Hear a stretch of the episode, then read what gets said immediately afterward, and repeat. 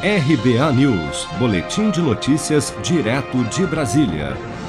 Durante conversa com apoiadores na manhã do último sábado, o presidente Jair Bolsonaro voltou a defender a indicação de um evangélico para a próxima vaga de ministro do Supremo Tribunal Federal e fez até uma provocação ao falar sobre a possibilidade das sessões da corte serem iniciadas com orações. Vamos ouvir.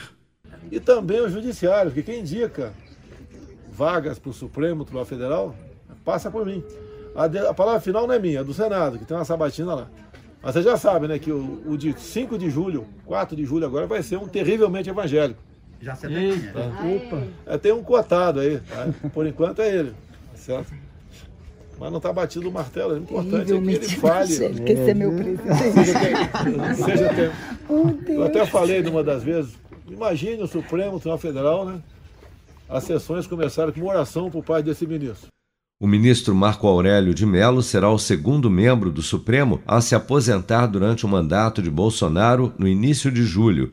Entre os mais cotados para a vaga estão o advogado-geral da União e ex-ministro da Justiça, André Mendonça, e o procurador-geral da República, Augusto Aras. Mas a tendência de indicação de um evangélico, como tem manifestado o presidente, está gerando uma disputa dentro da família de Bolsonaro, justamente para saber quem vai influenciá-lo na escolha para o novo ministro da Corte. Isto porque o filho 01 do presidente, senador Flávio Bolsonaro, está correndo por fora na tentativa de convencer o pai a nomear para a vaga o presidente do Superior Tribunal de Justiça, ministro Humberto Martins. Mendonça e Martins são evangélicos o problema é que a primeira-dama, Michele Bolsonaro, tem verdadeira adoração pelo advogado-geral da União, André Mendonça, por quem também tem feito campanha junto ao marido pela indicação. Fato é que, embora Humberto Martins e André Mendonça apareçam como os mais cotados, dentro da família Bolsonaro, na disputa pela cadeira do STF, assim como no caso do ministro Nunes Marques, que sequer estava no páreo quando foi indicado, Bolsonaro pode mudar de ideia e escolher outra pessoa para o cargo, até para evitar problemas em casa.